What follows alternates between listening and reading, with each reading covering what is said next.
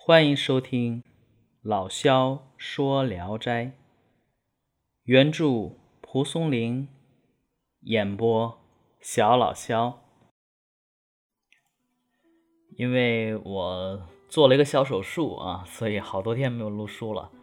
呃，不过朋友们应该感受不到，因为我这个有存货，嗯，还没有断更。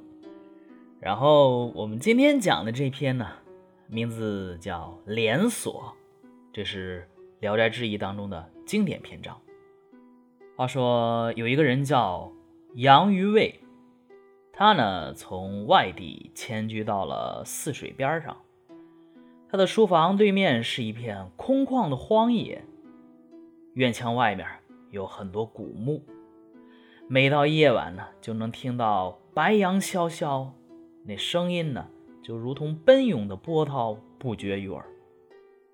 有一天深夜呢，他秉烛独坐，听到窗外阵阵的树声、风声，就感到无限的凄楚。人呢都是这样，你一个人独居，然后外边环境又很清幽，如果再碰上一个秋天下雨，那心情那种。感到无限的凄凉之意，自然就会涌上心头。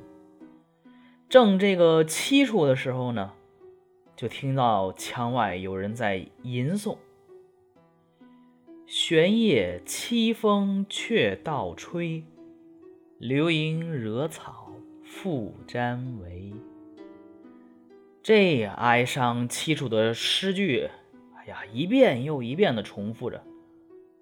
这可就入了心里去了。他仔细一听，那声音细弱婉转，好像是个女子。杨生疑心重重。第二天呢，他到窗外一看，并没有一点人影。这也不知道是这个小说写的还是怎么着啊？这有点刻舟求剑的意思啊。你昨天夜里听到了，然后你第二天早上，或者说第二天才到窗户外边去找人，那 肯定没人呢，没看到人影儿。但是呢，有一条紫色的带子遗落在荆棘之中。于是他拾起带子放在窗台上。这一天夜里，到了半夜二更时分，外面呢又响起那。凄凉的诗句，与昨夜一样。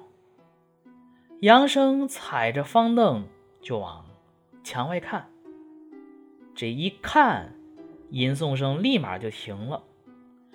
杨生就恍恍惚惚明白了，哦，这一定是个鬼。尽管如此呢，这个鬼那也是一个哑鬼啊！你看人家这小诗一出来，所以呀。杨生却非常的倾慕他。第二天晚上，杨生伏在墙头，悄悄地等着。一更快要过去的时候，只见一个女子慢慢从草丛中走了出来。这个女子啊，手扶着小树，低着头，凄然地吟诵着那哀伤的诗句。杨生啊，轻轻咳嗽了一声。那女子马上就隐没在荒草之中了。杨生于是就隐伏在墙下等待着。等听到这女子吟诵之后呢，才隔着墙接续那女子的两句诗，吟道：“幽情苦绪何人见？翠袖丹寒月上时。”吟罢了。很长时间，外边啊一片沉寂。这个杨生啊，悻悻地回到屋里，刚刚坐下，就看见一个美丽的女子啊从外面走进来。他整理了一下衣襟，上前施礼道：“您，您真是个风雅的文人，我却这样胆怯地躲着您。”杨生很高兴啊，拉他坐下。只见他瘦削而怯弱，身上啊带着寒气，单薄的好像禁不住衣衫的分量。杨生问他：“你家乡在哪里？寄住此地很久了吗？”那女子回答说：“我是陇西人，随父亲四处漂泊。十七岁时暴病夭亡，如今已有二十多年了。九泉之下，旷野荒凉，我寂寞的如同失群的孤鸦。我吟额的那两句诗，是我自己所作，用来寄托我的哀怨仇恨情怀。我苦思了好久，都不能连结成篇。”承蒙您代我续写，使我在九泉之下感到欢欣慰藉。杨生想拉他欢爱，女子紧皱着眉头说：“我是坟里的枯骨，不比活人。您和我欢合是要减少阳寿的，我实在不忍心让您因此惹祸呀。”杨生啊，这才作罢。他又把手伸到女子胸前抚摸，觉得呀，女子的双乳还像处女一样。他又想看她裙下的一双小脚。女子低头笑道：“你这狂生可太纠缠了。”杨生把他的小脚放在手里抚弄着，只见他穿着月白色的丝袜，一只脚上系着一缕彩线。另一只脚上啊，系着一条紫色的袜带。杨生就问他：“为什么不都系上袜带？”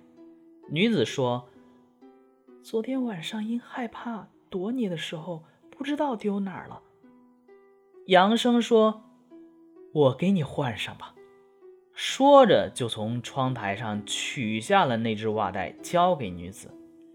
那女子惊异地问。他是从哪儿得到的？杨生就把昨夜的事原原本本的告诉了他，女子就解下了彩线，换上了袜带。后来他又随便翻阅桌上的书，当看到唐代元稹写的《连昌宫词》时，他慨叹道：“这是我活在世上时最爱读的诗，今天又看到它。”真像做梦一样。杨生和他谈诗，就觉得他聪慧可爱，在窗下灯前促膝夜谈，就像得到了一个好朋友。从此以后呢，每天晚上只要听到他的低声吟诵，不需多时，定会来到。女子多次嘱咐杨生。说让他严守秘密，不要对外人说。这个我从小就胆小，怕那些恶客来欺负我。杨生答应一定保密。两个人呢，感情融洽，如鱼得水。虽然没有同床共枕，但也同夫妻一样亲密无间。女子常常在灯下为杨生抄书，字体呢？端正柔美，又自选宫词百首，自行抄写后诵读。